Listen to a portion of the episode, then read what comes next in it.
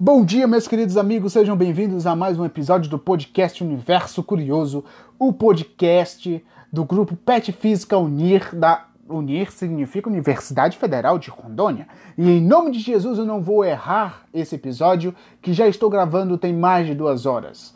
E para que você não fique perdido, o podcast ele é dividido em quatro séries principais, que são elas: biografia, é, paradoxos da física, teorias da física e curiosidades da física. E cada série tem quatro episódios. Então hoje nós iremos começar com as biografias.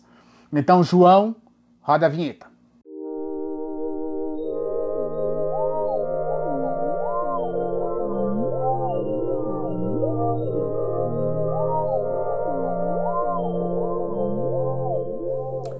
Todos os homens, por natureza, desejam saber. Se eu perguntasse para você quem disse essa frase, provavelmente você não saberia me responder. Contudo, se eu lhe dissesse o nome do autor, você com certeza o reconheceria. Estou falando de Aristóteles, um dos maiores cientistas e filósofos de todos os tempos. Você sabe qual é a história dele? Aristóteles nasceu em 384 a.C. na cidade de Estagia, Macedônia, Atualmente a cidade fica na Grécia e se chama Calcídica. Seu pai, médico pessoal do rei da Macedônia, o mandou para Atena, na Grécia, aos 17 anos de idade para estudar na mais glamurosa academia daquela época, a Academia de Platão.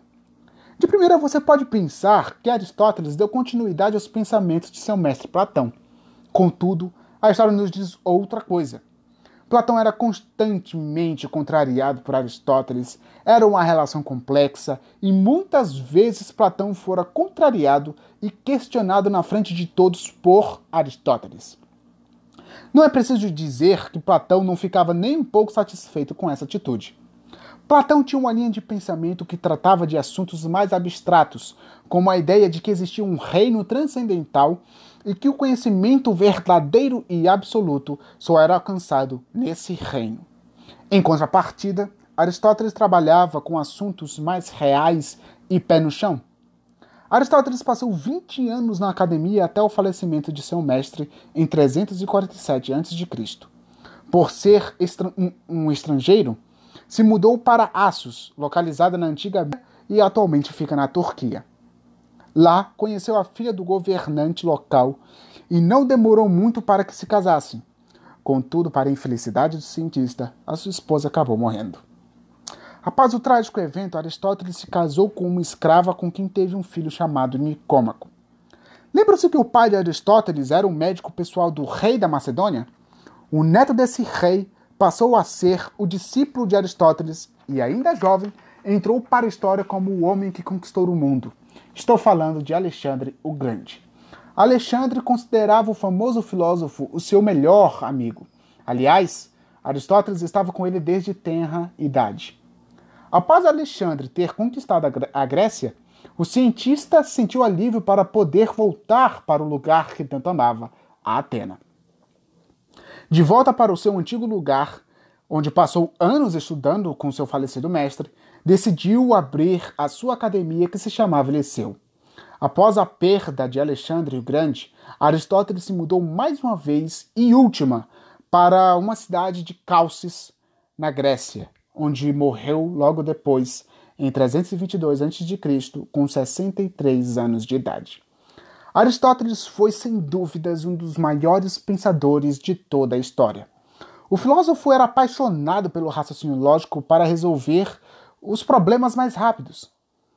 Publicou trabalhos, pasmem, nas áreas da física, química, biologia, lógica, psicologia, política, ética, metafísica, retórica, estética, geometria, astronomia, mecânica, botânica, medicina e moral.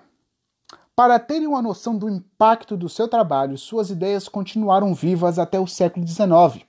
A sua concepção de mecânica foi refutada por Newton no século XVI, e sua concepção de biologia foi refutada por Pasteur no século XIX.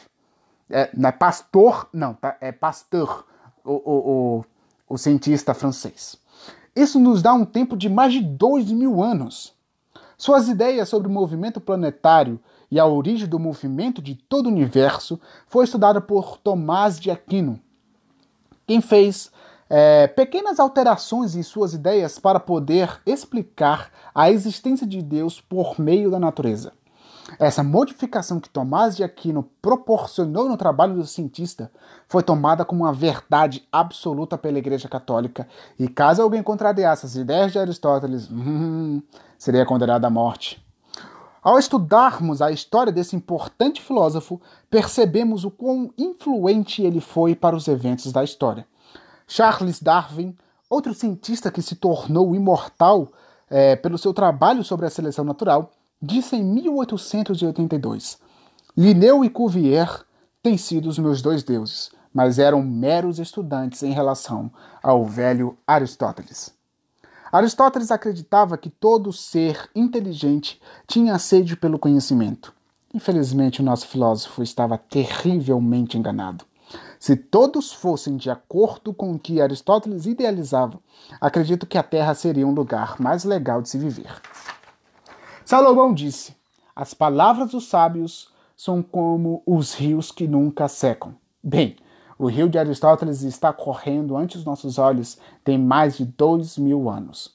Assim como uma criança que questiona tudo, desde a cor do mato até o porquê o céu escuro tem pontinhos luminosos, possamos a ser como uma criança que questionem tudo ao seu redor e que procurem a resposta para os seus questionamentos. Então, lembre-se, como disse Dante Alighieri em A Divina Comédia, no canto Inferno, é, no, no canto 4, Aristóteles foi o mestre dos mais sábios. Então esse foi o episódio de hoje, trazendo a biografia é, desse importante cientista e filósofo que foi para a física e para a filosofia e para a biologia também, e todas as áreas que eu citei anteriormente. É, espero que vocês tenham gostado e preparem-se para o episódio que vem, que nós iremos trazer a biografia de um cientista extremamente brilhante chamado, espero conseguir pronunciar o nome dele corretamente, Erwin Schrödinger. Eu não sei se pronunciei, mas quem conhece entendeu quem é, será estudado semana que vem. Então, boa sorte e até a próxima.